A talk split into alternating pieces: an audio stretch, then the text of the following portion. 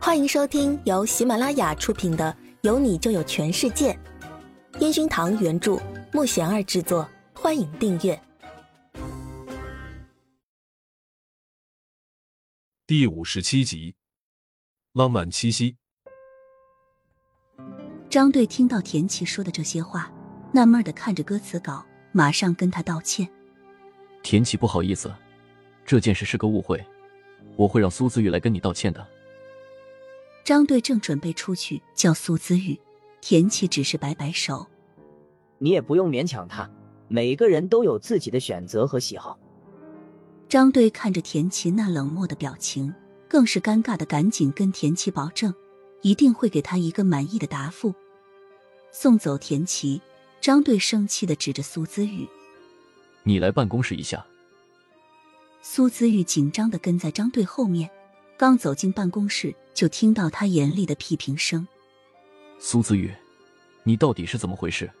好不容易等到这次机会，你现在这样子，不但是对自己的不负责，更是辜负了我们对你的期望。”苏子玉有点摸不着头脑的看着张队，张队指着歌词稿，把刚刚田琪说的话跟苏子玉说了一遍。苏子玉拼命的解释：“你这些解释跟我说没用。”张队一脸生气的看着他，苏子玉拿着歌词，亲自找到田琪，刚想道歉，没想到田琪很礼貌的打断他：“苏小姐，我觉得你不适合写我的歌词，我会交给别人来写的，谢谢你。”苏子玉还想解释，田琪却下了逐客令。苏子玉失落的拿着歌词，回到自己的办公桌。看着张队在那着急的想帮自己挽回，他忽然想起当时路过茶水间听到的那个八卦消息，难怪自己总感觉不对劲。苏子宇看了看夏可儿办公室，皱着眉头想了半天，继续看着歌词。别人都陆续下班了，苏子玉来到天台，看着对面高楼大厦的灯都亮了起来，他仰着头，心里总想着今天发生的事情。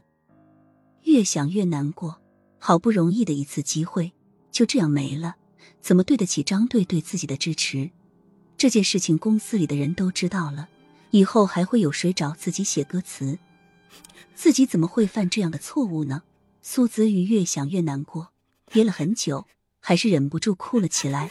他趴在天台栏杆上，一想到不知道该怎么面对接下来的工作，哭得更伤心了。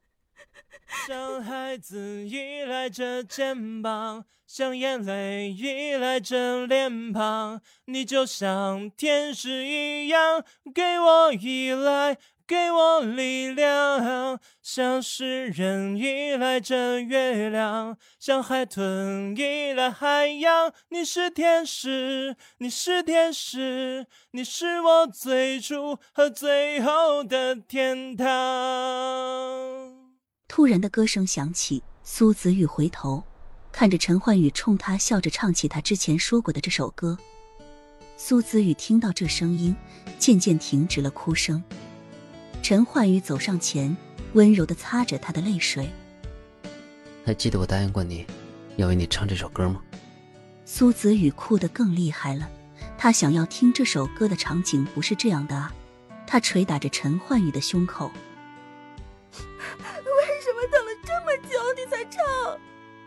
陈焕宇上前拥住他，你靠我这么近干嘛？苏子宇感觉到现在两个人的姿势明显的不对劲，挣脱着想让陈焕宇放开自己。都是我的错，以后你想什么时候听，我都唱给你听。陈焕宇抱紧苏子宇，亲吻着他的头发。被人看到不好了。苏子宇连忙羞涩的低下头。苏子玉，我喜欢你。原谅我说这句话有点迟，可是我真的不希望你以后一个人都在这里哭。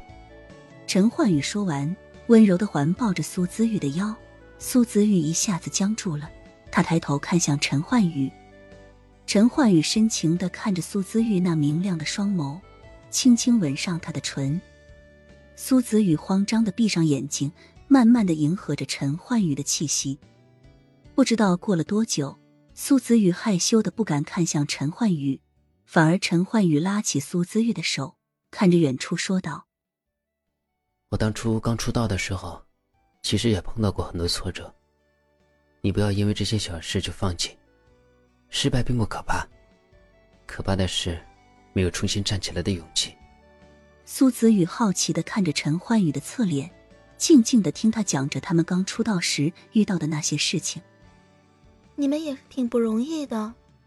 苏子宇听完，喃喃的说道：“所以你不用不开心，你以后会感激这样的经历，而且你的以后会有我和你一起度过。”陈焕宇抿抿嘴，害羞的摸起耳边的鬓发，冲苏子宇傻笑起来。突然，远处绽放起几朵灿烂的烟花，原来今天是七夕情人节。苏子宇害羞的看着陈焕宇，他是特意选今天这样的日子来跟自己表白吗？两人对视的目光让天台的气氛变得异常的浪漫。你想吃什么？陈焕宇捏捏苏子玉的脸蛋。你定。苏子玉摸了摸自己通红的脸。陈焕宇看着害羞的苏子玉，忍不住笑了起来。他拉着苏子玉的手。往办公室走去。那个，被同事看到不好。你等我一下，我先去拿包。苏子玉轻轻的推开陈焕宇的手，转身往自己的位置跑去。其实办公室这个点几乎没什么人，但是苏子玉总感觉陈焕宇这突然的告白让他需要缓一下。